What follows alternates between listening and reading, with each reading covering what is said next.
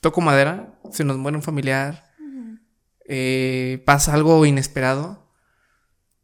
Y pues estamos, eh, o sea, de repente de, estar siempre pensando a futuro de voy a la escuela, la voy a terminar. Oye, la próxima semana voy a tener un evento, un evento súper padre en el trabajo y pasa esto, se, se detiene todo.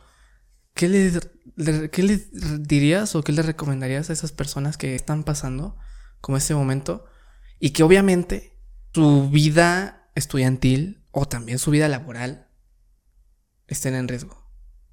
¿Qué se podría hacer en, ese, en esos casos? Mm, mira, lo primero que yo creo que generalmente voy a decir es busca ayuda. El sentimiento de soledad es como muy característico, ¿no? O sea, como el sentirte que sí, que hay gente alrededor, pero que estás solo, o que, o que todo, todo esto que estás viviendo lo tienes que enfrentar solo. Vemos en redes sociales todos bien independientes y tú dices, no, o sea, ¿cómo voy a pedir ayuda? Claro que no. O como lo que decías en un inicio, pedir ayuda es como, uy, no, ya se está enloqueciendo. Uy, no, ya no está pudiendo por sí mismo, entonces o es sinónimo de fracaso o es sinónimo de debilidad o de vulnerabilidad, como si eso estuviera mal, como si los seres humanos no tuviéramos esos momentos de, crisis, de dificultad, o sea, muy irreal, ¿no? Claro. Eh, Durante toda la escuela nos dijeron, solo tienes que estudiar para sacar cienes y dedicarte únicamente a la escuela pero vi que había un mundo por aprender y estudiar fuera de ella, hasta que descubrí que así no se estudia.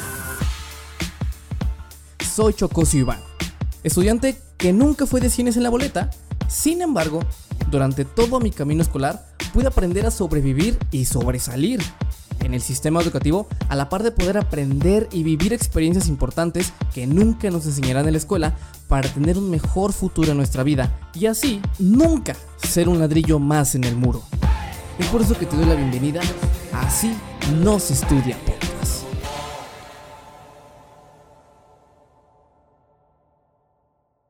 Hoy tengo algo bien interesante por hablar. Y es un tema que quería platicar desde hace muchísimo tiempo. Eh, porque creo que creo es algo importantísimo y más en la vida estudiantil que sepamos, sobre todo, obviamente, como lo hemos platicado en otros episodios, saber aprovechar la escuela, eh, temas como poder pasar un examen, por ejemplo, cuando, cuando, estuvimos con el profe Luis Concha de hablar eh, cómo pasar el examen de admisión, cuando tuvimos a Maurice de que hablar de finanzas, cuando tuvimos a Adriana, a Andrea Víquez hablando acerca de productividad. Esos son temas importantes en la vida del estudiante. Pero ahorita tenemos el tema de la psicología, porque creo que en los estudiantes no se nos inculca, y menos desde chiquitos, esta parte de poder estar bien con nosotros mismos, pero en la, en la forma personal, en la, en la forma mental. Porque obviamente en la sociedad pues se habla acerca de pasar exámenes y si hay un problema, pues ni modo, arreglarlo para poder estar. Pero de repente sí es importante hablar acerca de cómo poder solucionar esos problemas y más de una forma mental este, y más psicológica.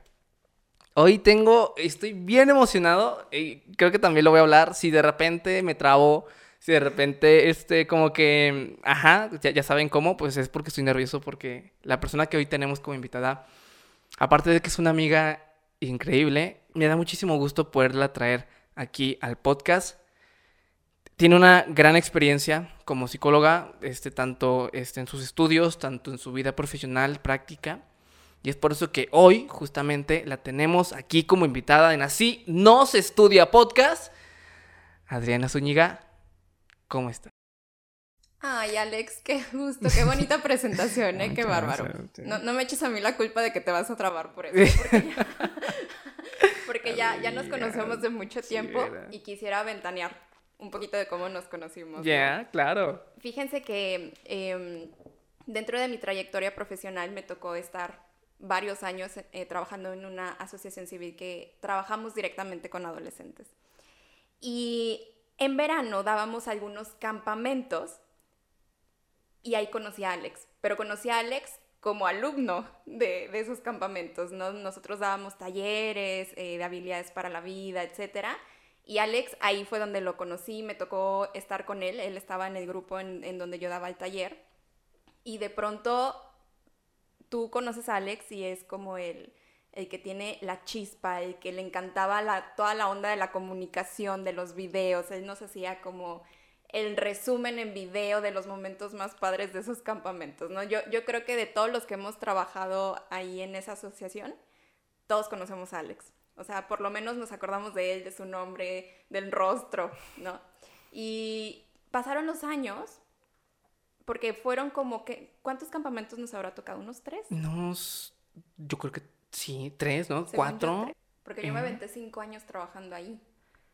Mínimo fueron unos... Como, como tres aprox. Sabe, Ajá. Sabe, pero, pero el punto es que, bueno, yo les estoy hablando de eso hace como unos cinco años, más o menos.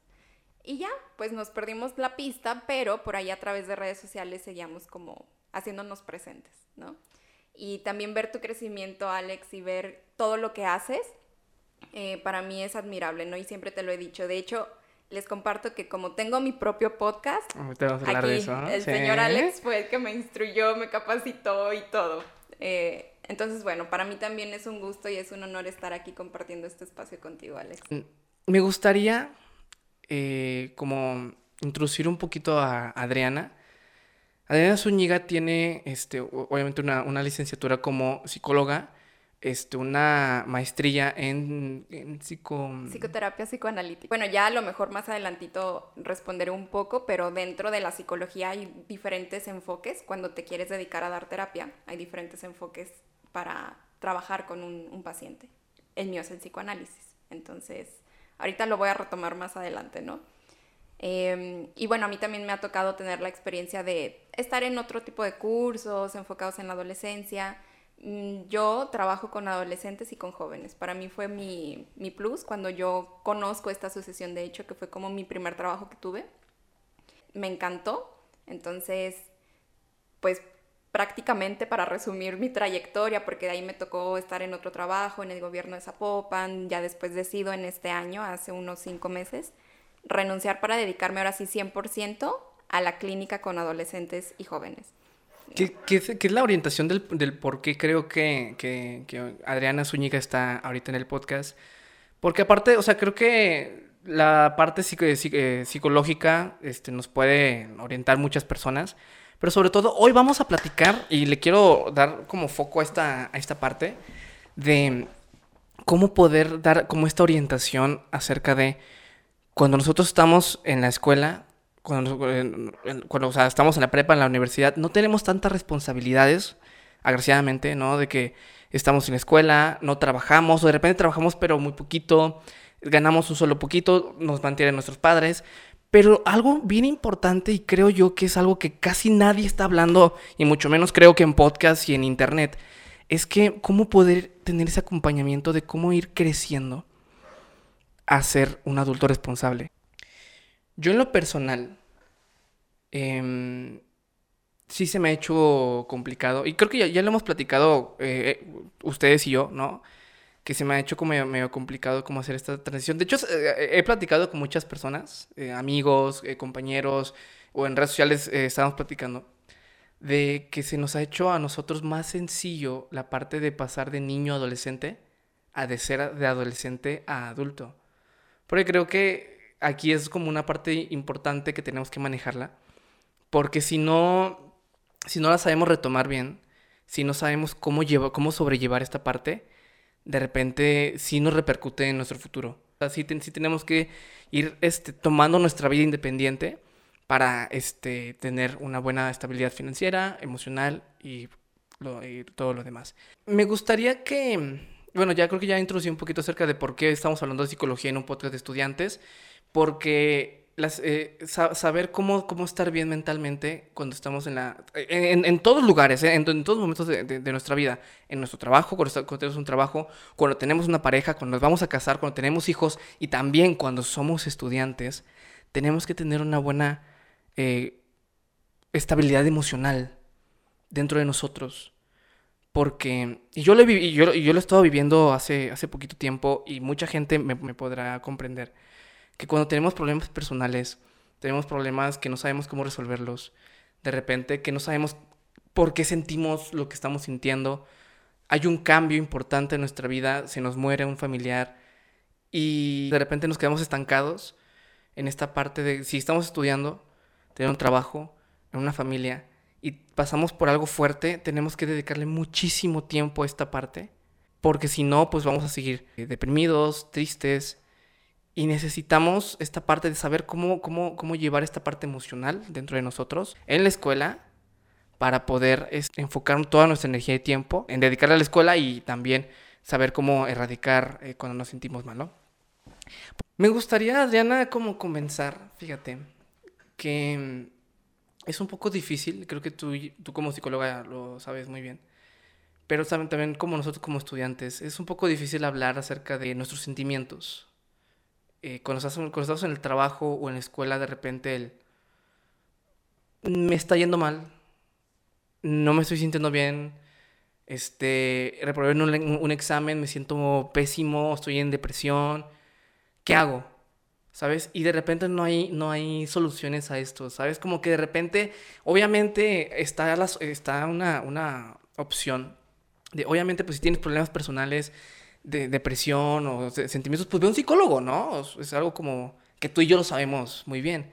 Pero hay gente allá afuera que pues no es así, que al contrario, como infravaloran esta parte de la psicología y lo arreglan con un, pues échale ganas, mijo. O no, no te sientas mal, este, a la próxima quedas, este. ¿Qué tan difícil ha sido como que se abran como a hablar acerca de sus problemas? Mira, estoy totalmente de acuerdo con lo que dices. A pesar de que ya se, comienzan a implementar proyectos en las escuelas, etcétera, clases, talleres de educación emocional, de si expresas, si habla de tus emociones. Que ha habido un, gran avance. ¿sí? sí, sí, sí, claro. Y no, a lo mejor desde hace miles de años están teorías de las emociones, ¿no? Pero ya en lo práctico, en lo real, sí creo que son pocos años en donde realmente se están implementando la cuestión de identifica tus emociones, regula tus emociones, exprésalas. Pero creo que se sigue manteniendo como en un ideal, porque en lo real, eh, como que hay un, como una, como que nos resistimos a realmente escuchar el dolor del otro y escuchar que el otro la pasa mal. Y no solo el del otro, nosotros mismos. ¿No? Porque la vida misma, híjole, es dolorosa es angustiante, te llena de ansiedad porque no todo está resuelto.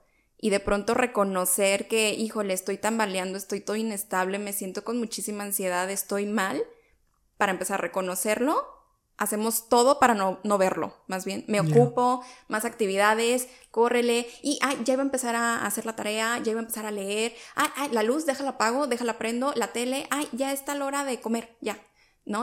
o comemos todo el día. Entonces son muchas cosas en donde como que más bien hacemos todo para no ver nuestro propio dolor y no ver nuestras propias angustias. Para empezar por ahí, y también hay una realidad, retomando esto que, que estamos hablando, en donde tampoco sabemos qué hacer con el dolor del otro, con ese malestar.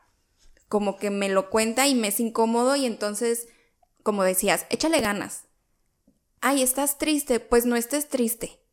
Ay, te enojaste. El que se enoja pierde. Y son como, entre comillas, soluciones que no son soluciones, que más bien es como, ya, cambiemos el tema, dejemos de hablar de eso.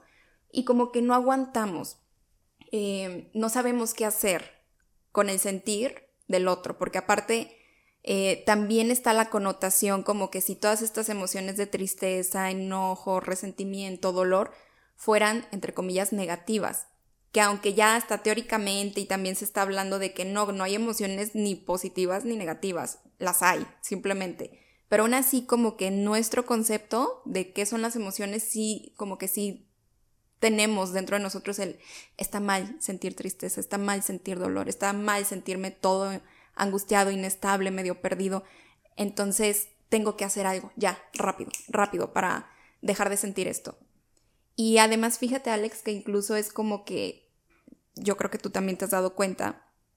A lo mejor sí hay espacios, contextos en donde te puedes sentir con mayor confianza para poder hablar de tu malestar, ¿no? Entonces llegas al café con tus amigos, a la comidita o lo que sea, y entonces es como, oigan, me vengo sintiendo súper mal.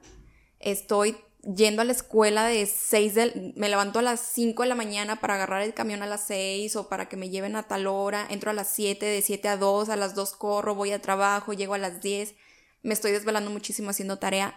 Y entonces sí, hay contextos donde te permiten hablar de eso, pero para la siguiente reunión es como que, ay, otra vez con lo mismo. Sí.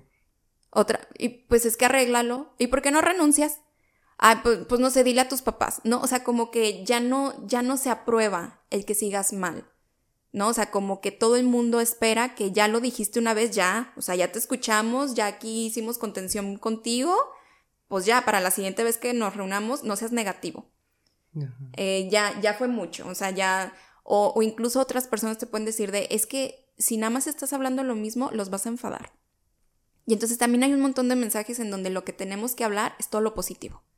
Puras cosas buenas, puras cosas felices y la verdad es que caemos en una sociedad de fingir.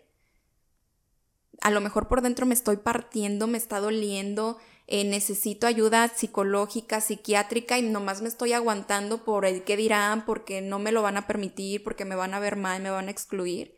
Y entonces voy fingiendo que todo está bien. Ay, tal compromiso, ay, qué padre, ay, sí, no, no, estaba tan emocionada que llegara el compromiso, ¿no? Eh, este, ay, no, y estás estudiando y trabajando. No, qué fregón. Yo hacía lo mismo y hasta dobleteaba turno. Ah, no, yo también. Yo también, yo estoy encantado del trabajo y de estudiar y de, no, no, no, cuál dolor, cuál angustia, no, todo súper bien. Entonces uno va fingiendo. Y, y eso es muy triste porque es como si fuéramos una sociedad muy deshonesta. No, no, no sabemos qué hacer con lo que siente el otro ni con lo que sentimos como personas uno mismo. ¿Cómo estás? Bien, ¿y tú? Bien. Ay, qué bueno. Oye, este, ya vamos a hacer esto. Oye, ¿y, qué te parece la comida? Oye, y, ya, desviamos el realmente cómo está el otro, ¿no? Sí. Me gustaría platicar acerca de esta parte. Digo, creo que, creo que, le, creo que le dimos a clavo como a esta, a esta conversación. Porque tenemos muchas cosas negativas en la sociedad, eh, rutinas que no nos benefician tanto emocionalmente. ¿Qué cosas eh, hacemos como rutinariamente que tú veas que digas, no, es que eso está mal, ¿sabes? Eh, mira, personalmente me es difícil poner como la connotación de esto es bueno, esto es malo, no, no, pero sí te voy a hablar acerca de esto que tú mencionas, ¿no? Como aquello que no nos beneficia o nos termina perjudicando por ejemplo, las redes sociales. Así como tienen todo un potencial y un alcance y nos han ayudado muchísimo, también hay una parte en donde yo que trabajo con adolescentes, con jóvenes, híjole, qué impacto tan fuerte tienen las redes sociales. Porque creo que aquí es eh, mucho, se pone justamente todo lo que se finge ahí, en fotografías, en la pose, en la piel perfecta, en el rostro espectacular, en la pareja ideal.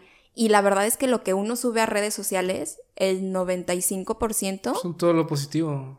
Tu ideal de vida. Claro. O sea, todas esas expectativas de casi, casi, no sé si has visto, Alex, como estos memes que de pronto es la foto, ¿no? En la foto que publicas y así ya en la montaña con la banderita y todo, pero la realidad, todo sudado, cansado, con el dolor de rodilla, ¿no?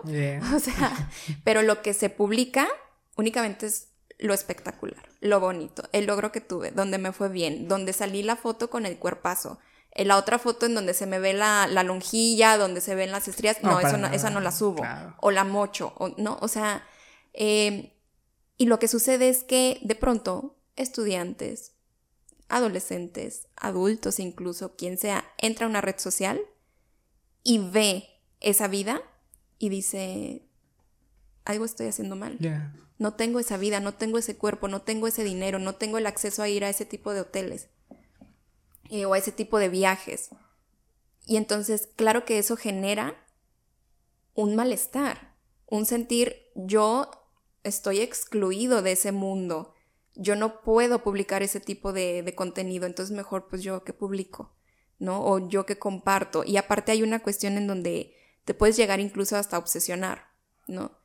Con X influencer, con X eh, artista, con, em, con algún coach o alguien que está compartiendo únicamente lo positivo porque uno cree que esa es su vida.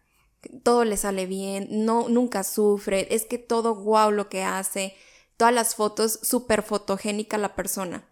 ¿no? Pero muy probablemente eh, sucede, o sea, te tomas 100 fotos y de esas 100, la una que dices, ay, bueno, aquí. Pero eso no lo vemos. Lo que vemos es lo bonito, lo perfecto, lo que, lo que, como esos logros alcanzados. Pero no vemos la lucha que hay detrás y el dolor que hay detrás. Ok.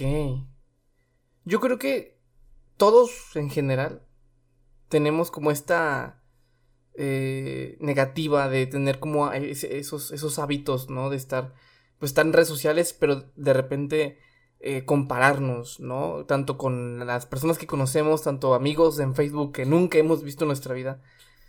y son hábitos al fin y al cabo, ¿no? Al, fin y al cabo son este, hábitos que nos perjudican a nosotros, tanto en nuestra persona, en nuestra autoestima. Pero fíjate, me, me gustaría preguntarte, Adriana, ay, creo que se apagó la cámara. Bueno, este, me gustaría preguntarte, Adriana, ¿cuáles son los hábitos que pudiéramos implementar positivos y más, pues en estos momentos, cuando nosotros pues estamos eh, en la escuela y de repente agarramos tantos malos hábitos ahí, pero también gente que está en el trabajo, cuando llega a su casa, ¿cuáles son los hábitos padres que podríamos agarrar este, para poder tener una buena salud mental? Mm, mira, yo creo que siempre, bueno, no, no te creas, no me gusta generalizar, pero la mayoría de las veces va a depender de la persona. O sea, cada quien somos diferentes, hay quienes les hace sentido ciertas cosas, hay quienes de plano no, hay quienes em, tienen otro tipo de gustos o de actividades que las llenan.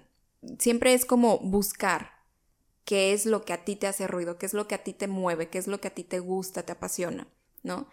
Y mm, a esta pregunta que tú me haces, Alex, como de qué hábitos sí podemos implementar, mira, primero me gustaría como aclarar que la salud mental va de la mano con la salud física. Ok. O sea, porque ahí te va.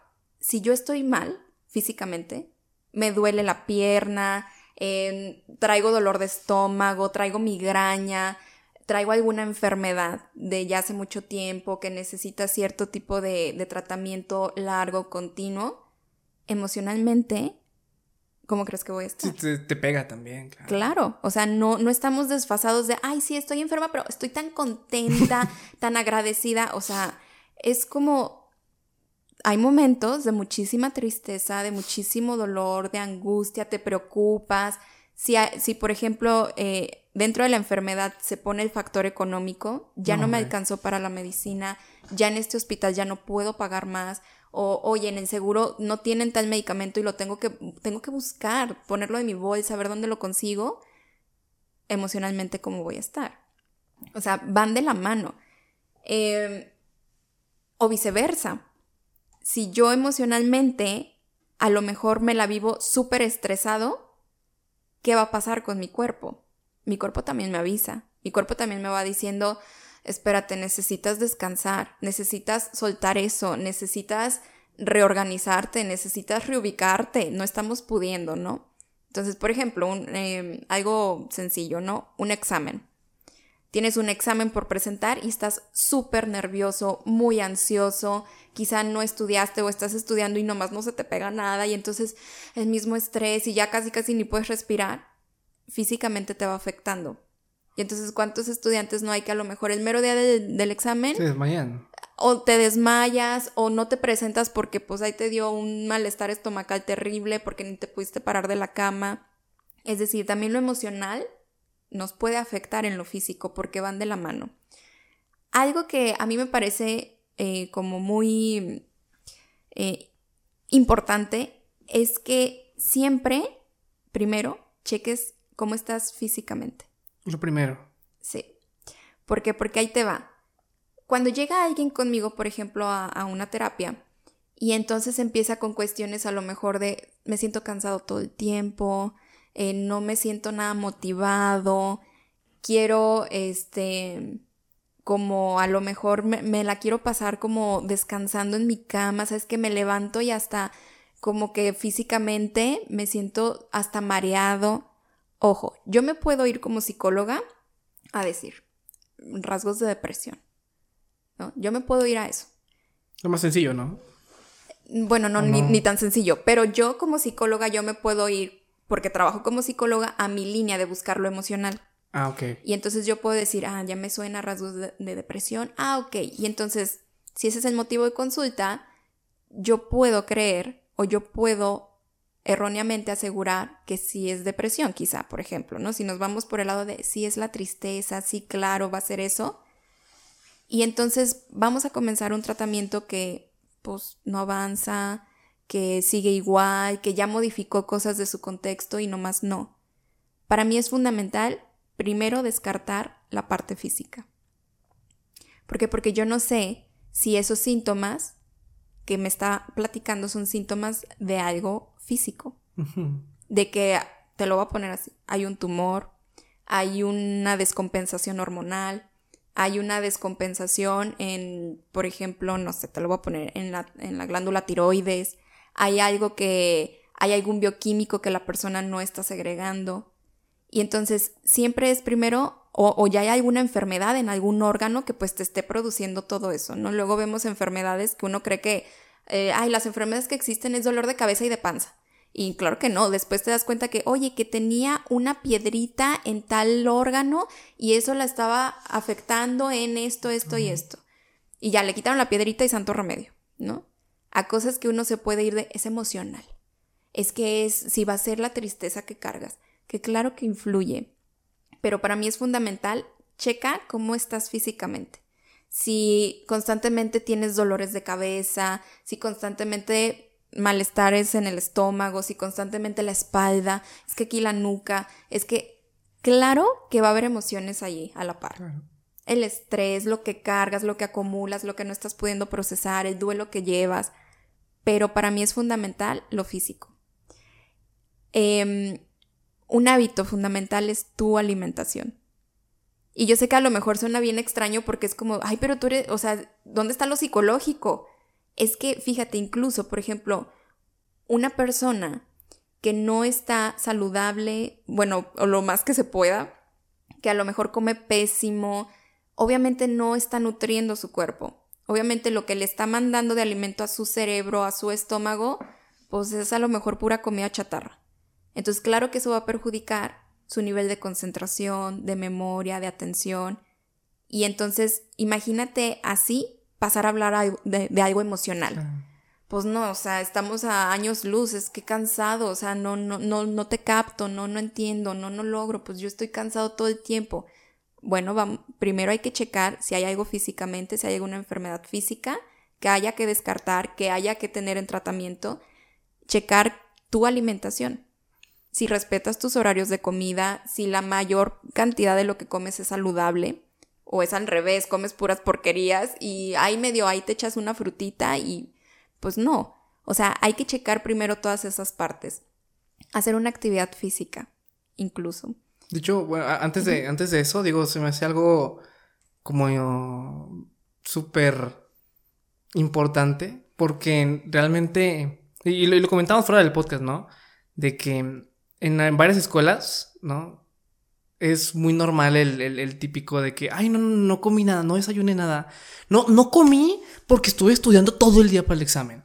O, ay, no, este, mi, había gente, o sea, no sé, había gente que decía, no, pues mi desayuno es un cigarrito y una coca. No, hombre, cállate, o sea, vato. Pues creo que desde ahí, desde ahí estás mal. Cosas tan importantes como la alimentación nos van a repercutir muchísimo más después y no únicamente en que te sientas mal. O sea, eso es también como cosas como, como, este, algo que va a venir. Sino que también al raíz de que te sientas mal por lo que hiciste, pues ya no vas a rendir en la escuela. Mm, también está esta, esta parte, Alex, de, es que va como a la par. Todo, somos un conjunto. No es como que, ah, lo físico por un lado y lo emocional por el otro. Somos un conjunto. Em, por ejemplo, esto que mencioné hace ratito, ¿no? La actividad física hacer ejercicio, bailar, si te gusta estar en el gimnasio, si te gusta em, el zumba, si te gusta pilates, si te gusta correr, ir a caminar nada más, pero que te mantengas, que mantengas tu cuerpo activo. Cuando yo me la paso sentado, ¿qué es lo que sucede? Claro que probablemente mis niveles de ansiedad se eleven. ¿Por qué? Porque estoy nada más sentado, no muevo mi cuerpo, me la paso comiendo. ¿Qué se te antoja cuando estás sentado? No, pues las galletas. Las galletitas, las papitas con chile. No, pues, o sea, lo único que se te antoja son porquerías, ¿no? O sea, nunca se te antoja como, ay, traigo antojo de la ensalada con, Ay, pues, tengo un antojo de brócoli. No, o sea, para nada. no, o sea, se te antoja, ay, el pastel y, ay, voy a ir por unas galletas, no. Entonces, más le avientas basura literal a tu cuerpo, más te sientes hasta pesado, desganado, de, de estar sentado todo el día te vas a la cama, pues claramente al día siguiente vas a despertar súper desmotivado Ah, con una apatía terrible, con, ¡ay, qué pesada es la vida! Pero hay que checar desde lo más básico. ¿Cómo está tu alimentación? Físicamente, ¿cómo estás? ¿Tienes algún malestar físico? Para de ahí, sí pasarnos a lo emocional. Y un hábito que a mí me parece fundamental es todos los días preguntarte cómo estás emocionalmente. No solo la parte física, lo emocional. wow. ¿Cómo estoy? ¿No? Porque también vivimos en una sociedad tan acelerada y tengo que trabajar y tengo que poder. Y los ide- las ideas que hay de éxito son inalcanzables. Entonces todo el tiempo estamos corriendo hacia allá, hacia la meta y alcanzarlo y llegar. Y ya que llegue ya voy a poder descansar y ya que... lle- Pero pues no, te das cuenta que llegas y luego surge otra cosa, por la cual estás todo preocupado, todo ansioso, todo angustiado. Em, y dentro de toda esa rutina diaria, no nos preguntamos cómo estamos, si estamos pudiendo si, si mi sentir, si mi cuerpo me está diciendo estoy cómodo, estoy cómoda, si estoy pudiendo con esta situación, no estoy pudiendo, necesito un break, necesito descansar, necesito agarrar esto, cinco minutitos para respirar y para conectar con, con lo que estoy sintiendo, que las exigencias que me estoy poniendo, como el dolor que estoy atravesando, que estoy nada más fingiendo que no está, que no está, que no está. O sea, que te sientes cinco minutitos al día a platicar contigo mismo, contigo misma, y decir cómo estoy. Estoy triste, estoy enojado, me siento inestable, me siento preocupado, me angustia el futuro, estoy sintiéndome súper abrumado, o estoy bien, porque también se va, no, o sea, no, la vida no es todo el tiempo estar mal, Claro. pero tampoco es estar todo el tiempo bien. O sea, la vida es también, es una cuestión de, eh, se integra por eventos malos, dolorosos, por así decirlo, eh, y por eventos que son más satisfactorios y que nos generan mayor bienestar. Pero es una mezcla de ambos, ¿no? Y esos cinco minutitos en donde tú te preguntes cómo estás. Y después de que te preguntes cómo estás, ¿qué necesitas?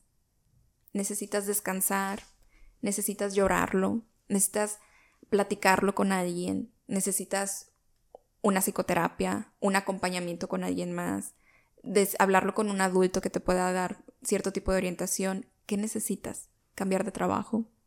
¿No? Bajarle a tu nivel de exigencia de siempre sacar 10 y 10 y 10 porque voy a decepcionar a no sé quién, porque mi mamá me dijo, porque mi papá me dice. O sea, ¿qué necesitas? Darte más tiempo para ti, leer un libro que te gusta, ponerte un día en lugar de a lo mejor de eh, sobresaturarte de la tarea, hacer la tarea súper perfecta, decir, sabes que hoy voy a ver la película que tanto estaba esperando que saliera.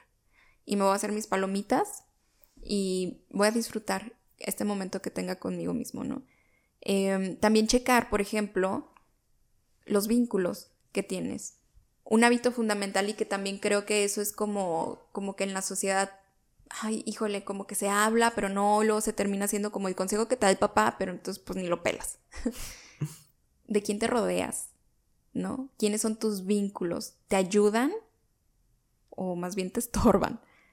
Por ejemplo, en esto que hablábamos hace rato de tú llegas con tus amigos y les cuentas, sabes que quiero llorar, me siento bien mal, y a lo mejor en ese momento te apoyan, hasta te pasan el, el Kleenex para que te suenes, etcétera, y tú dices, ay, qué chido, pero la siguiente reunión, ay, otra vez. Oye, oye, ¿y por qué no vas? Pues es que dile a tu mamá, oye, pues es que sabes que ya, ya no te invitamos a la fiesta porque es que como Siempre, que siempre estás así. como ¿no? que andas muy negativo, entonces pues como que nos afectas. Y la neta ya no estamos en tu onda, ¿no? O sea, checa quiénes son tus vínculos, ¿no? Y, y también claramente hay una situación en donde si llevas ya mucho tiempo sintiéndote súper aplastado. Híjole, sí es cierto, hasta tú te sientes que hasta las moscas ya se te paran de que, de que ya, ya internamente te sientes como a morir. Y eso es lo que realmente pues llevas ya tiempo transmitiendo a los demás. Busca ayuda. ¿No? O sea, tampoco tus amigos son los encargados de darte la terapia y de contenerte todo el tiempo. También por eso existimos profesionistas que nos dedicamos a esto, ¿no? Entonces, como estar mucho en contacto con qué necesitas, qué necesitas tú y regalártelo, porque nadie más lo va a hacer. Probablemente encuentres un vínculo que por ahí te lleve un detalle, por ahí sí te escuchó, por ahí sí te dio quizá una buena orientación, cierto tipo de consejo que de verdad te abrió y te dio luz, ¿no? Pero mm, no siempre esa tarea la tienen que hacer los otros. Me gustaría preguntarte, Adriana, eh, esta cuestión de... Vamos a bajar un poquito la intensidad del episodio. O sea, creo que todos sabemos que en el momento cuando... Que va, a haber siempre, siempre en la vida hay momentos malos, ¿no?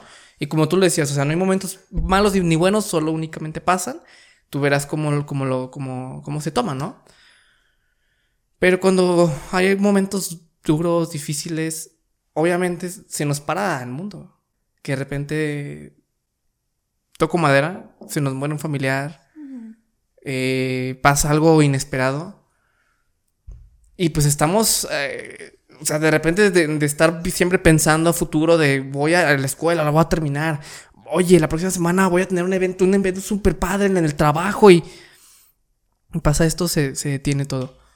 ¿Qué le, ¿Qué le dirías o qué le recomendarías a esas personas que están pasando como ese momento y que obviamente su vida estudiantil o también su vida laboral estén en riesgo? ¿Qué se podría hacer en, ese, en esos casos? Mm, mira, lo primero que yo creo que generalmente voy a decir es busca ayuda. O sea, sí es importante, yo creo que en la etapa de la adolescencia y la juventud y todo ese trance que uno tiene que, pasar, la soledad, el sentimiento de soledad es como muy característico, ¿no? O sea, como el sentirte que sí, que hay gente alrededor, pero que estás solo, o que, o que todo, todo, esto que estás viviendo lo tienes que enfrentar solo. Em, porque a lo mejor influyen muchas cosas, así nos, nos, mm, nos criaron, eso nos hicieron creer, volteamos, vemos en redes sociales todos bien independientes y tú dices, no, o sea, ¿cómo voy a pedir ayuda? Claro que no. O como lo que decías en un inicio, pedir ayuda es como, uy, no, ya se está enloqueciendo, uy, no, ya no está pudiendo por sí mismo, entonces o es sinónimo de fracaso o es sinónimo de debilidad o de vulnerabilidad, como si eso estuviera mal como si los seres humanos no tuviéramos esos momentos de, crisis, de dificultad, o sea, muy irreal, ¿no? Claro. Eh, busca ayuda. Si tú eres, a lo mejor todavía dependes de tus papás, habla con ellos. Y si tú dices, no, hombre, mis papás son súper violentos, claro que no. Quizás son de estos papás que todavía creen que la psicología es para locos, que cómo te vas a ir a exponer o que no tienes por qué andar contando tus problemas a nadie, que eso tú lo arregles solo o que en sus tiempos no había nadie y mira que bien crecieron y que eso son tonterías. Si a lo mejor tú sabes que el pedir ayuda con ellos, pues no, a lo mejor vas a salir sintiéndote peor. Busca con un adulto que sea de tu confianza, quizá un maestro, eh, con el psicólogo de la escuela, si tienes psicopedagógico, con algún tío, con algún primo que, que te pueda echar la mano, ¿no? Para dialogar con tus papás o para ver de qué forma le pueden hacer. Y dentro de, esto también creo que cabe mucho lo que mencionábamos hace rato, Alex, de eh, mantente en contacto con qué necesitas tú. Cuando fallece, por ejemplo, una persona que es cercana a ti, es un dolor em, súper complejo de procesar y va a llevar tiempo. Ojalá de verdad existiera la receta mágica, las gotitas mágicas que, ¡pum! ¡Ay, no, ya! Superado, eh, super recuperada, a lo que sigue, ¿no? Y el evento que tenía la siguiente semana, al 100. Date chance de sentir ese dolor. Porque cuando uno nada más lo quiere tapar y tapar y ocultar y ocultar, nada más va creciendo, el cuerpo se puede ir enfermando, más te vas sintiendo que no toleras nada, más estresado, ya no cabe, ya no cabe, porque tu vida sigue y te vas a ir llenando de más cosas, no solo es ese conflicto, te llenas del... Los que siguen. Reprobé el examen, eh, se me, no se subió bien la tarea a la plataforma y ya no me la hicieron válida, eh, me caí en la calle y entonces ya me raspé y se rompió mi pantalón que me acaba de comprar favorito y mi, mi relación que tengo con mi novio, con mi novia, me terminó y entonces o nos peleamos, o sea, se te van acumulando cosas. Y entonces mientras más tratas nada más de taparlo y de no sentirlo, va a llegar un punto en el que vas a explotar. Tu cuerpo te lo va a decir o tu misma cabeza te va a decir, a ver, basta, para. Entonces, haciendo un ejercicio diario de qué necesitas, cómo estoy hoy, qué requiero hacer, necesito, ¿sabes qué? Sí, sí tengo esta reunión, pero emocionalmente necesito descansar necesito, oigan, ¿saben qué, amigos? Eh, no voy a poder ir, yo los veo para la que sigue, ¿va? Porque necesitas como recuperarte o, a lo mejor un break para permitirte sentir. Em, otra de las cosas, Alex, que cuando uno está en... Bueno, perdón, paréntesis, que yo creo que abonaría bien como esta palabra de que pues la tristeza no es mala, ¿sabes? como... O sea, la tristeza en esos momentos, me imagino, o sea, claro que siempre, o sea, las pasamos, pero creo que el permitirte un momento de sentir la tristeza, pues eso es lo, creo que lo mejor que puedes hacer para poder procesarla, ¿sabes? De repente, sentir tristeza, pues bueno, claro, que se siente feo, claro, pero que la dejes, de que es que yo no quiero estar triste, es que yo no quiero estar triste. No, espérate. O sea, siéntelo, qué está pasando, de repente, si no es, si es un, problema en el que te sientes triste y que puedes como eh, experimentar con ello de cómo me siento, eh, qué estoy haciendo con esto, ah, ok, esto me puede servir para después que me sienta igual.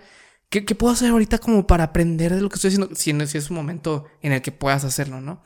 Pero es eso de lo que comentábamos hace rato de la tristeza no es mala, sino que hay que darnos un momento chiquito para poder procesarla y entender qué es lo que está pasando en la vida, porque eso es lo que nos orienta la tristeza a poder eh, ser un poquito más introspectivos. Incluso, eh, Alex, para uno procesar algo, necesitas conocerlo y sentirlo. Si uno nada más está con la cabeza de, no, sí, yo sé, sí, sí falleció, eh, sí reprobé, sí me pasó esto, sí, sí tengo la vida bien agitada, este, sí, sí es cierto, este, ya no estoy pudiendo con nada, ay, pero nada más con la cabeza, Mm, sigue siendo lo mismo, es como evadirlo.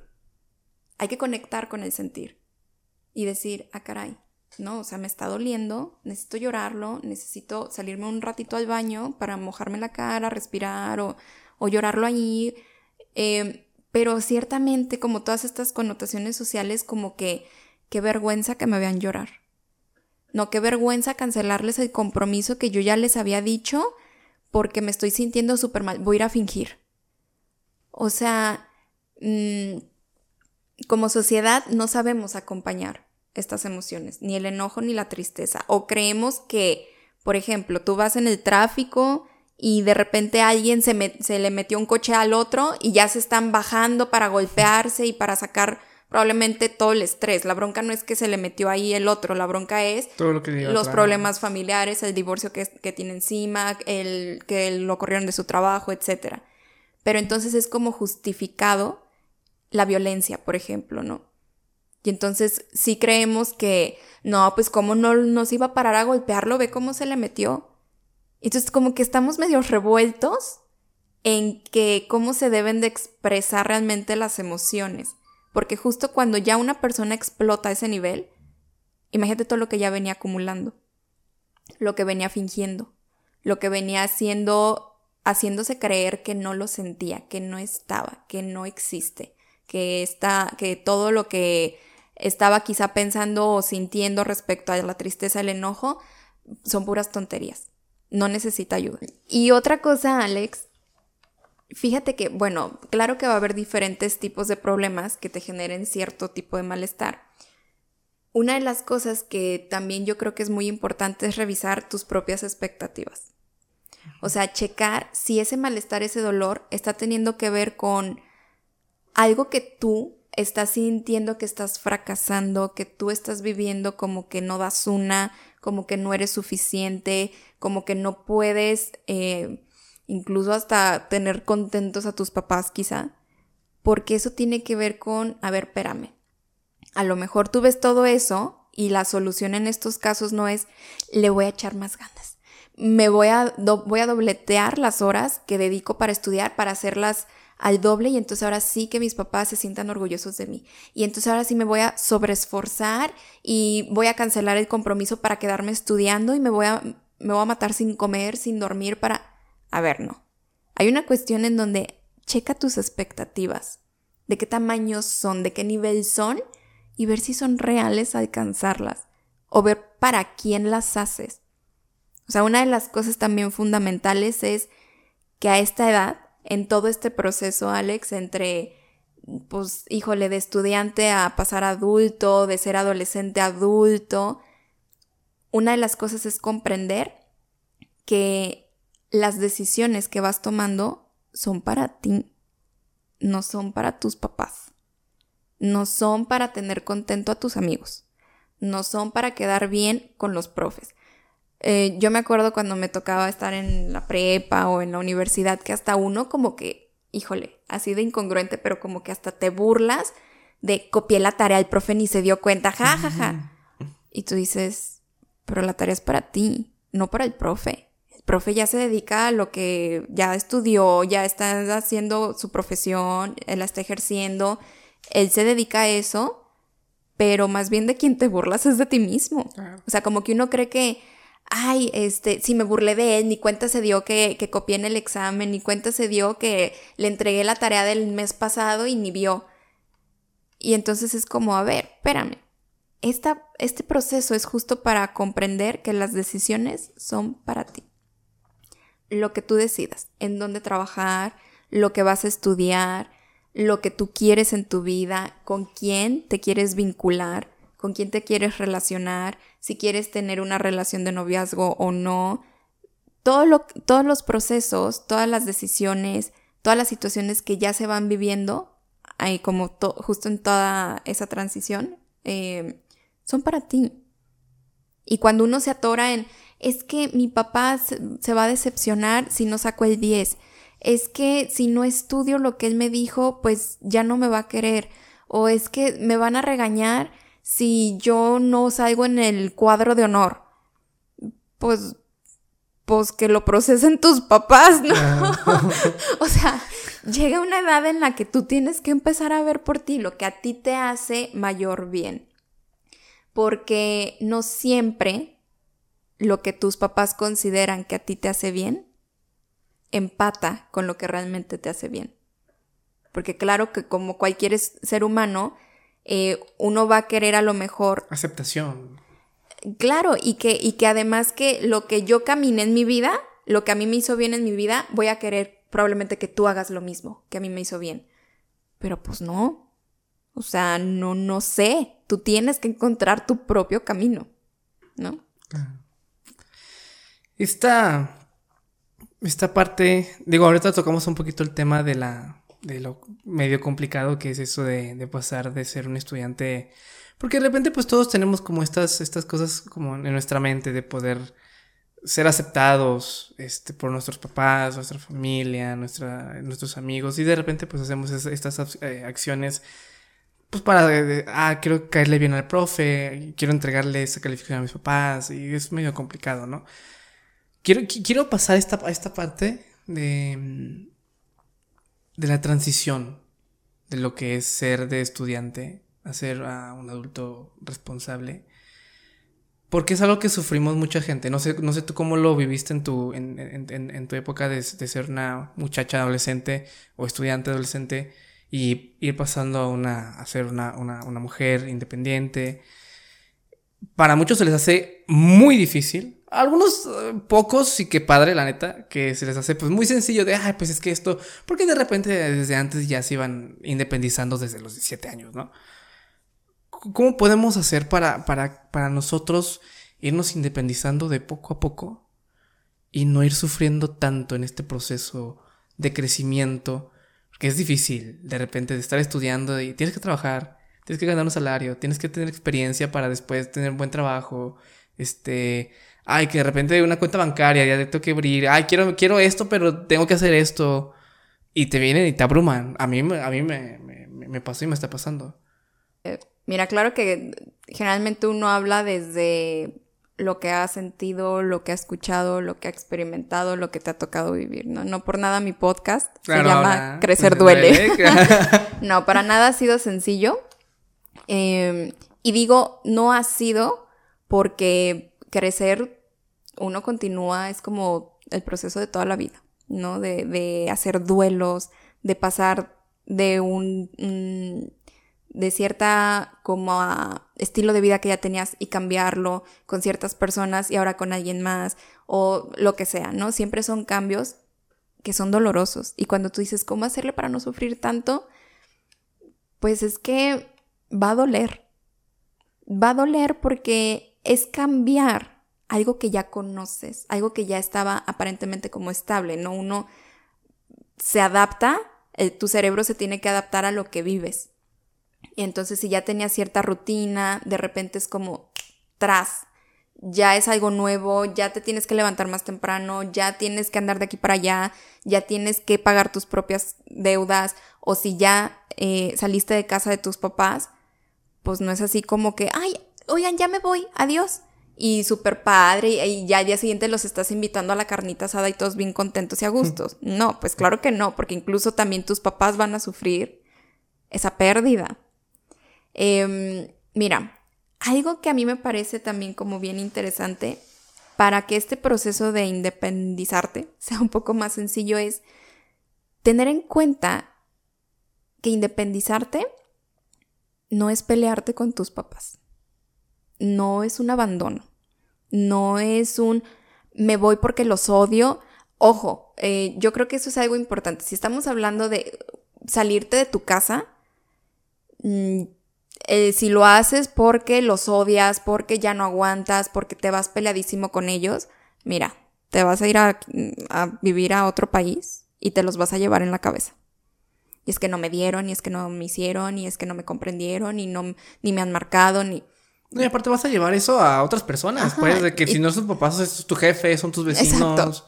Exacto. Entonces, pero si ya hay un proceso en donde realmente te quieres independizar para crecer, para hacerte más cargo de ti mismo, porque justo parte de lo que duele en este, eh, eh, como en esta transición que se tiene que hacer, es que uno pasa de una posición en donde se hacían cargo de ti a hacerte cargo de ti mismo. Y por eso es difícil. Por eso es como que en el Inter, en lo que vas dando tus primeros pasos, es como que agarras el teléfono y mami, ¿qué hago? ¿No? Este papá, ¿esto cómo hacía? O, y, y uno va comprendiendo más como ya cuando estás fuera, como todo lo que se hacía, todo lo que tenías, todo lo que sí había. ¿No? Porque cuando estás dentro es como todo lo que no hay, todo lo que falta, lo que me hostigan, lo que... Y ya que sales es como de, ay no, o sea, y la comida ya no va a estar hecha y, y el que hacer no, no se lavaban solo los platos. Eh. Entonces, una cosa es comprender que independizarte, si es una cuestión de retirarte físicamente de donde vives con tus papás o vivías y irte con roomies o a lo mejor tú solo si tienes la posibilidad, no es salir peleado, no es pelearte, no es ya nunca nos vamos a volver a ver, ya se rompió el vínculo, ya valió todo. No, es un crecimiento. ¿Va a doler? Sí, porque implica una separación de la rutina, porque implica una separación de verse todos los días, implica una separación de si antes lo tenías todo a la mano, híjole, ya le tienes que buscar por tu cuenta. Pero puedes seguir pidiendo ayuda. O sea, también hay un concepto en donde ya soy independiente y entonces socialmente te atiborran también de, y, visitas a tus papás cada semana, uy, no, no, no, no logras salir entonces de tu casa. Pues, o sea, ¿quién dice? ¿Quién determina cuántas veces? Em, ¿Cómo se debe de sentir? ¿Cuáles son los pasos a seguir? O sea, eso lo va descubriendo cada quien a su estilo de vida, a su personalidad, depende de la relación que llevabas antes en tu casa, con tus papás, depende un montón de cosas. Por eso, eh, por ejemplo, una distinción, ¿no? En psicología luego creen que los procesos terapéuticos es consejería. Pues no, un consejo, un consejo se da a partir de lo que a mí personalmente me sirvió o personalmente me funcionó. No, da, haz esto, hazle por aquí, hazle por acá. No, pues eso me sirvió a mí. Yo no sé si a ti te vaya a servir lo mismo, ¿no? Claro. Y de repente también, como para finalizar esta parte de por qué este, hablar de independizarnos, pues esta parte de no sufrirle tanto. Porque si le sufrimos mucho a la parte de independizarnos, porque lo vamos a hacer en algún momento. Y, más, y es muy seguro que lo hagamos cuando lo estemos en la universidad o post universidad. Y necesitamos, y, este, y lo, que les digo, lo que les digo es, necesitamos eh, concentrarnos al 100% a poder dedicarnos a la escuela y a nuestros objetivos. Es por eso que la parte de independización y por qué lo traemos aquí en el podcast es tan importante. Sí. Em, es que hablando, por ejemplo, yo ahorita mencionaba como si te quieres independizar físicamente, ¿no? De que ya te sales de tu casa. Claro. Pero hay un montón de formas de ser independiente. Con tus propios gastos, el aporte que ya comienzas a hacer quizá en casa, en tus propias decisiones, en poner tus propios límites, en, en, observar tus vínculos, como lo que ya veníamos hablando, ¿no? Y ver, pues, con quién te quedas, con qué te quedas, eh, ya como comenzar también a, eh, a seguir cuestionando en qué crees, qué quieres para ti, etc. Eh, ya tú comienzas a organizar tu propia vida. Y además como de poder decir, es que cómo hacerle para no sufrir, mm, como te decía, pues va a doler, Alex. Pero... aparte de ver que también el sufrimiento, pues de repente no es tan negativo, ¿no? O sea, de que de repente el sufrimiento, te va a hacer como valorar un poquito más. Por ejemplo, yo de repente, pues sí le he estado batallando y sufriendo de que, ay, es que ya no tengo tanto tiempo para ver a mi familia y eso. Pero de repente eso te ayuda, digo, yo, a valorar un poquito como el tiempo que yo tenía antes. Es, es que son, son momentos, ¿sabes? O sea, por ejemplo, son momentos, por eso, por eso te decía, o sea, la vida es alegría, pero tristeza. Hay momentos de muchísimo bienestar, pero también malestar y todos van siendo como momentos. Cuando se habla de, ¿eres feliz? Híjole, cuando a mí me preguntan eso, a mí me cuesta muchísimo trabajo contestarlo porque me complico mucho en mi cabeza y digo, a ver, es que socialmente buscamos una idea de felicidad como que no existe ningún malestar, como que no hay ningún momento de, de que te caigas, como que todo es perfección, como que, a ver, tengo muchos momentos felices pero también tengo momentos de malestar. Y eso es la vida. O sea, cuando nos quieren tapar y hacer creer que la vida es perfecta y nunca sufres, y si estás triste, eh, no, o sea, córrele, córrele, ve y haz algo. Ojo, son momentos. Si tú ya, eh, tú que nos escuchas, a lo mejor tú dices, Oye, pero no, los míos no son como que estás triste y luego ya te pasa algo y lo disfrutas, algo más positivo, lo agradeces, estás contento y de repente como que, ay, pasó otra cosa y, ay, me enojo mucho, etcétera. Pues es parte de la vida. Pero si tú que nos escuchas dices, no, oye, yo tengo ya semanas en donde no me puedo ni levantar de la cama, oye, es que de verdad ya estoy pensando en quitarme la vida, oye, es que yo no encuentro ningún sentido de nada, ya no disfruto nada, ojo, ahí pide ayuda.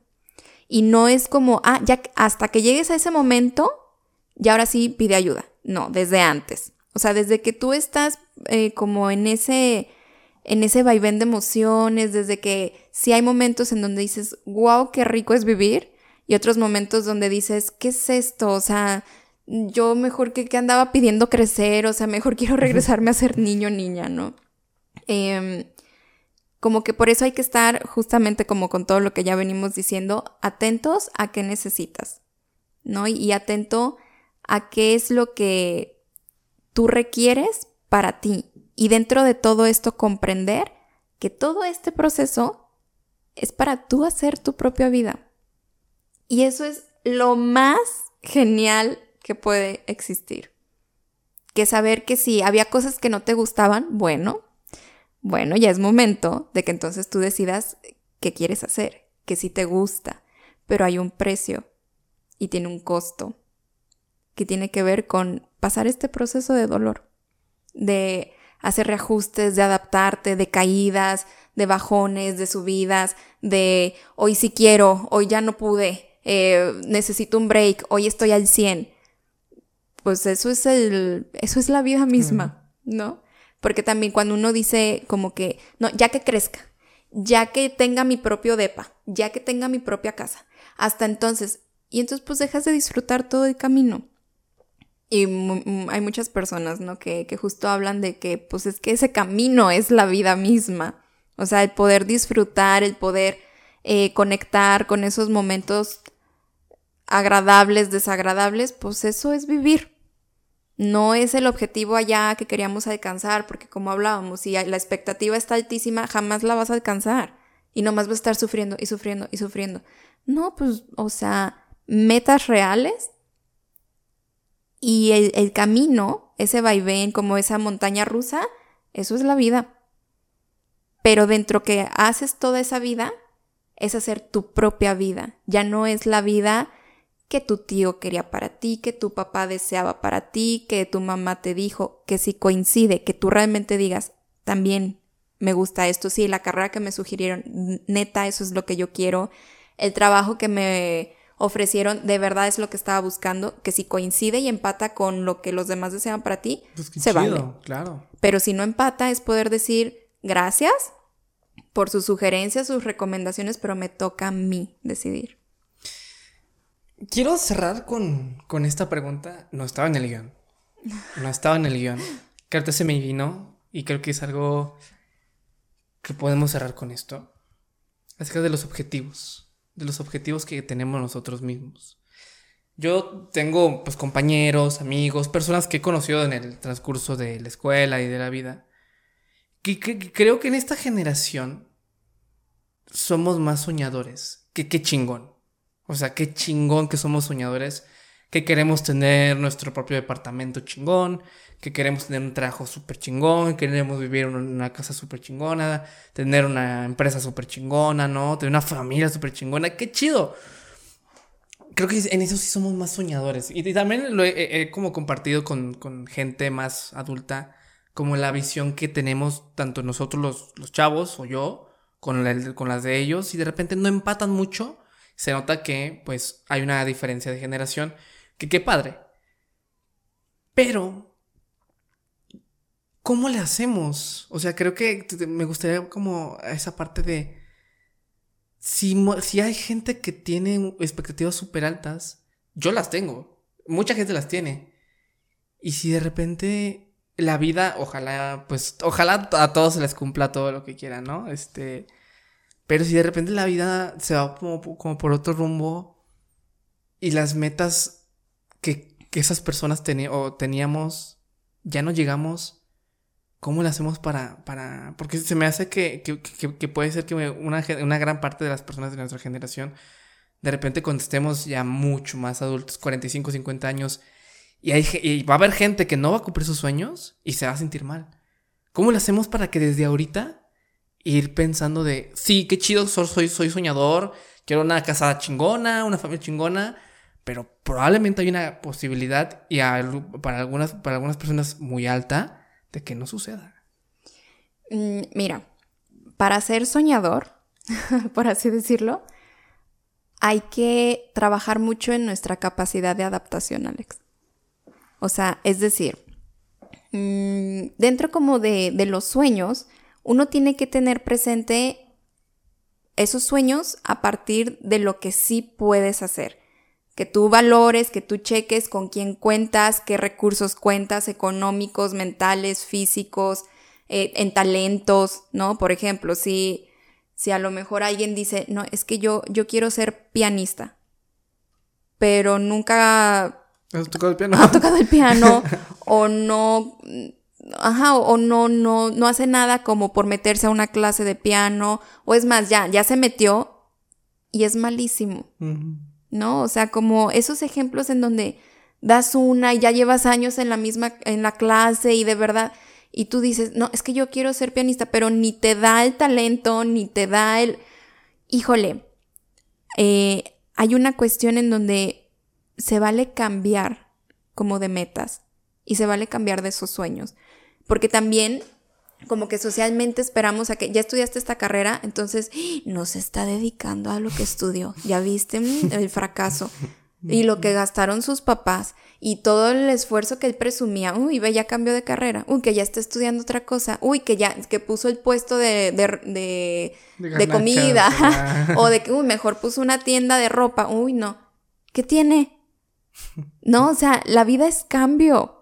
Y a lo mejor ahorita te apasiona cierta carrera y dices, no, me, toda la vida y voy a poner esta asociación y voy a hacer mi empresa, pero en el Inter conoces otras cosas, en la realidad no pudiste, pero se te presentaron otras oportunidades, pero a lo mejor, híjole, viviste una crisis económica, algo pasó que te tuviste que ir por otro camino, pues se vale.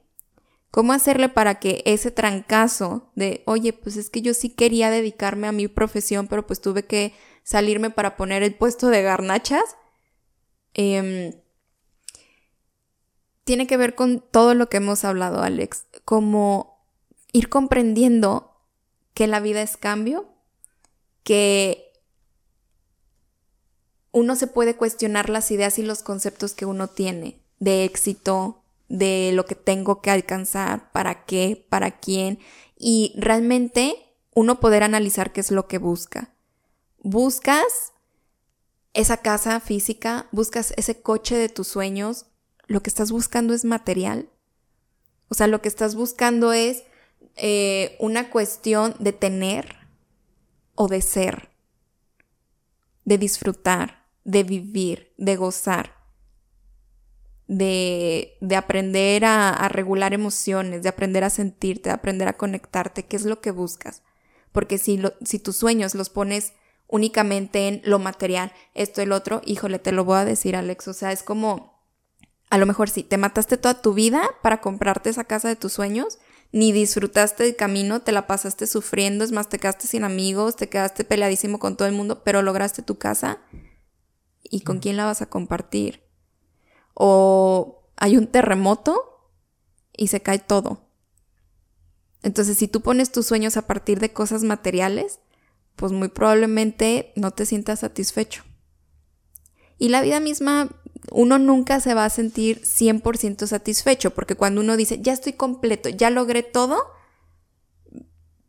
ya que, ya que te va a motivar, ya que vas a querer hacer si ya tienes todo. O sea, siempre hay como esa chispita del deseo que te sigue moviendo, que te sigue, ok, ya logré esto, ya logré rentar un DEPA, ahora la sala, voy a comprar la mesa, el comedor. Y uno se va como, eh, uno, o más bien, uno se tiene que adaptar como a esas metas. Pero lo más importante es que uno pueda analizar en qué estás poniendo esos sueños. Y ojo, yo no estoy diciendo que, uy, no, esa casa de tus sueños, el coche de tus sueños no se pueda. Claro que se puede, pero va a llevar tiempo y va a llevar mucho esfuerzo. Y más depende de, de incluso desde el contexto que has vivido. No es lo mismo alguien que ya viene de un contexto en donde le es más fácil comprar cierto tipo de coche a alguien que tiene que iniciar de cero, ahorrar de cero, a ver de dónde va a trabajar, a alguien que a lo mejor ya tenía cierta posición o cierto ahorro o le regalaron o le por herencia le tocó o por no es lo mismo. ¿No? Entonces, a eso me refiero también con ser realistas. No es que sea imposible, pero va a llevar trabajo, va a llevar tiempo, es un proceso. ¿Y qué es lo fundamental como de esas metas? Disfrutar ese proceso. Porque si la casa se da o no se da, que igual tú lo hayas disfrutado. Que si ese coche llega o no llega, que igual, ok, si a lo mejor ahorraste y ya subió de costo, bueno, pero te puedes comprar otra cosa si ya lo necesitas. Bueno, pero a lo mejor salió otra opción que también te agrada. Entonces, por eso a eso me refiero con que uno, cuando eres soñador, cuando tienes metas, uno también necesita trabajar en la capacidad de adaptarte y de disfrutar ese camino. ¿Por qué? Porque si nos enfocamos en lo material y cuando tenga y cuando haga y cuando me case y cuando ya me salga de la casa de mis papás y cuando te vas a dar cuenta que llegas a eso y como que sigue habiendo un vacío. Eh, como que, ay, sí, ya tengo la casa, pero como que ya está muy grande. Y hay que hacer. Y ahora pues tengo que contratar a alguien que quizá me ayude. Y ahora, ay, pues en todo este tiempo ni me di chance de tener una relación, ¿verdad? Em, y bueno, pues mis amigos, ay, me dejaron de hablar.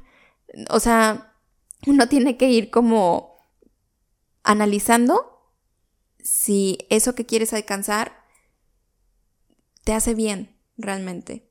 Y si tú dices, no, es que eso quiero y en, el, en ese proceso, en el transcurso, lo disfruto, lo lloro, lo sufro, pero también lo vivo, pero lo comparto, pero vives tu vida, adelante, ¿no? Adriana, muchísimas gracias por estas, pues, por estas cosas. Creo, creo, yo que es uno de los episodios que más me ha gustado. Porque creo que atacamos muchas cosas que, la, que muchos estudiantes sienten. Anteriormente, pues claro, este, tratamos de abarcar lo más posible. Pero creo que esto, este, este episodio es el que más puede ayudar a mucha gente en general. Porque en sí creo que todos pasamos o estamos pasando por momentos. Y no únicamente esto no, no, no, no es, eh, no, no, se puede únicamente orientar a estudiantes, sino a personas que están trabajando, a personas que tienen una vida y que quieren seguir avanzando en ella. Y ya nos dimos cuenta que la parte personal, la parte emocional y la parte de cómo te tratas es muy importante para seguir eh, dando y siguiendo, eh, aportando, llegar a esos objetivos que tú más quieres. Y pues Adriana, pues muchísimas gracias por, por esto, la verdad. Eh, ¿Qué onda? ¿Dónde, te podemos encontrar? Oye, o sea, ya, ok. Gracias, pero tú ya, tú ya tienes un podcast. Ya, sí, hablamos gracias a ti. Gracias, no, gracias. Este, gracias por considerarme, ¿no? Eh, creo que hicimos un buen trabajo, un gran trabajo. Este, ¿qué onda? ¿Cómo, cómo se llama? ¿Cómo, ¿Cómo te podemos encontrar? ¿En dónde? Bueno, ¿en dónde todavía estamos como en duda, no? O sea, está en Spotify y en... Todavía no te ha llegado la notificación de Apple, de Apple Podcast. Ay, no sé, es que yo no sé de esas cosas. O sea, tengo que confesar que yo no sé nada de esas cosas, pero en Spotify sí está. de hecho, así es como lo, he anunciado, como de encuéntrame en Spotify. Mi podcast se llama Crecer Duele. Eh, así lo pueden buscar, Adriana Zúñiga, Crecer Duele, ¿no? Eh, también me pueden encontrar en Instagram como sic.adrianazúñiga. Se los deletreo, es la P, S, y C. Adriana Zúñiga, o sea, sin la ñ, N. y también me encuentran en Facebook como Adriana Zúñiga. Para quien tenga alguna duda, se quedó como con ganas de a lo mejor externar algo, si nos escuchan y tenían una opinión o algo, también me pueden contactar por ahí. Eh, y cualquier cosa que a lo mejor yo les pueda orientar o ayudar, pues con mucho gusto. Que también, o sea, tú, tú tienes tus, tus este, sesiones independientes, o sea, independientes, o sea, alguien puede ir contigo a, a, terapia o algo, o sea, claro. quien, quien, es, quien quiera este, ir a una sesión con Adriana, pues aquí estamos en su, en su consultorio, que por cierto es un gran lugar para hacer podcast, este, un, un gran estudio, ¿no? Entonces, si en algún momento, este, tienes alguna pregunta, alguna cosa que quieres platicar con Adriana, pues bueno, en tus redes sociales pues están todos los datos para que te puedas eh, poner en contacto con ella y pues que tengas una sesión personalizada para que puedan ver más a, más a profundidad cosas más personales de ti. Así es. Eh, pues nada, pues espero que se encuentre muy bien. Este, pues espero que podamos seguir eh, eh, siguiendo, subiendo estas, estos, estos, buenos, estos grandes episodios. Pues nada, pues luego después, si te animas a venir otra vez en, algún episodio después, pues vienes, no sé si quieras. Yo encantada, yo encantada, Alex, de verdad. A mí me encanta hablar. no, no, no. Es que es esto y aparte lo que nos aventamos antes del podcast. Obviamente. No saben, no saben. Aparte, ni desayunamos. Aparte, ubica, dijimos, a las 11 ya estamos saliendo de aquí, ve qué hora es. No, hombre, no, no, no, o sea, claro. Bueno, chicos, espero que se encuentren muy, muy bien y nos vemos al próximo. Ah, bueno, yo soy como Chucos Iván, me encuentro como Chucos Iván en YouTube, Facebook y, pues así nos estudia como lo están escuchando ahorita. Recomiendo mucho a, personas que crean que les puede ayudar mucho este episodio, porque pues es muy importante estas, esas, esas cuestiones. Pues nada, espero que se encuentren muy bien y nos vemos al próximo episodio. Adiós. Muchísimas gracias. Ay, bueno, creo que ya no salió.